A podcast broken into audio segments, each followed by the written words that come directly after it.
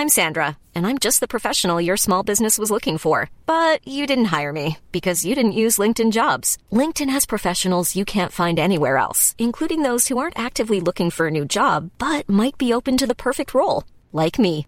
In a given month, over 70% of LinkedIn users don't visit other leading job sites. So if you're not looking on LinkedIn, you'll miss out on great candidates like Sandra. Start hiring professionals like a professional. Post your free job on linkedin.com/people today. 15-30. Pour toutes les indiscrétions autour de Roland Garros, bien sûr vous avez envie de tout savoir et nous aussi. Et on va vous accompagner chaque jour à 17h50, entre autres dans le 16-18 avec Max Zamora qui est créateur du podcast Tennis Légende. Bonjour Max Zamora. Bonjour Eric et bonjour David. Salut Merci Max d'être avec nous. Plein de questions à vous poser parce qu'on s'y intéresse tous et parce que c'est l'événement évidemment en ce moment qui rayonne partout dans le monde. Pourquoi on joue sur une surface orange? La question peut paraître simple. Euh, appelée terre battue à Roland Garros, Max. Ouais, alors on joue sur terre battue à Paris pour plusieurs raisons et accrochez-vous, je vais vous en donner quelques-unes des principales. Donc Roland Garros, déjà, c'est l'un des joyaux de la capitale. Nous avons la chance d'organiser à Paris l'un, si ce n'est le plus beau tournoi de tennis au Mhm. monde.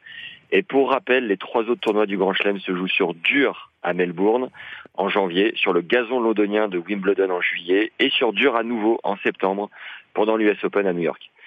Chez nous, il est donc une chose à jamais dissociable du tournoi parisien, Ouais. sa terre battue.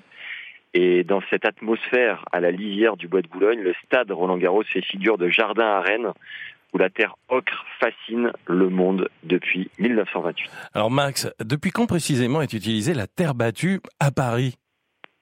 Alors ça remonte au début Porte d'Auteuil en 1891, et c'est devenu une tradition à Roland Garros, et ça on le doit aux Anglais, puisqu'en 1880, alors qu'ils évoluent à Cannes sur des cours de tennis en gazon, les jumeaux William et Ernst Renshaw, futurs vainqueurs de Wimbledon, ont une idée pour retarder leur usure rapide due à la chaleur, les recouvrir d'une poudre Ah ouais. issue de pots de terre cuite défectueux fabriqués dans la commune voisine de Valoris. Et ils ne le savent pas encore, mais la terre battue vient de naître. En parallèle de cette invention, Paris accueillit en 1891 la première édition des championnats de France de tennis, Ouais. Considéré comme l'ancêtre en fait du tournoi de Roland Garros. Et organisée au sein du Racing Club de France, la compétition se déroula à ses débuts sur des terrains en herbe, mais très vite, de par l'exigence que demandait leur entretien, le gazon céda sa place à la terre battue.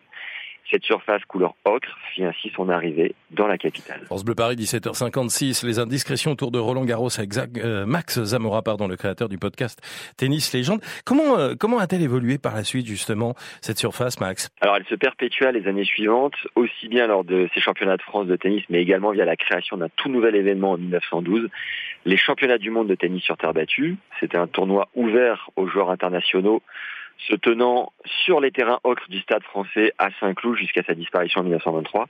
Et l'année suivante, l'épreuve de tennis des Jeux Olympiques de Paris se déroulèrent une nouvelle fois sur terre battue, puis un an plus tard, en 1925, les grands débuts des internationaux de France de tennis n'échappèrent, pas à cette tradition désormais ancrée.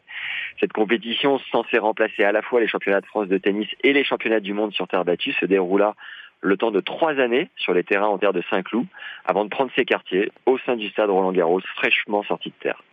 Construit pour accueillir la finale euh, de la Coupe Davis en 1928 entre la France et les États-Unis, cette enceinte sportive adapta dès ses débuts la terre battue comme surface de jeu, et près d'un siècle plus tard, cela n'est toujours pas prêt de changer. Euh, Max euh, Zamora, créateur du podcast Tennis Légende, merci d'avoir été notre invité pour ce premier rendez-vous. On se retrouvera désormais chaque jour entre 16h et 18h, juste avant 18h autour des indiscrétions de Roland Garros.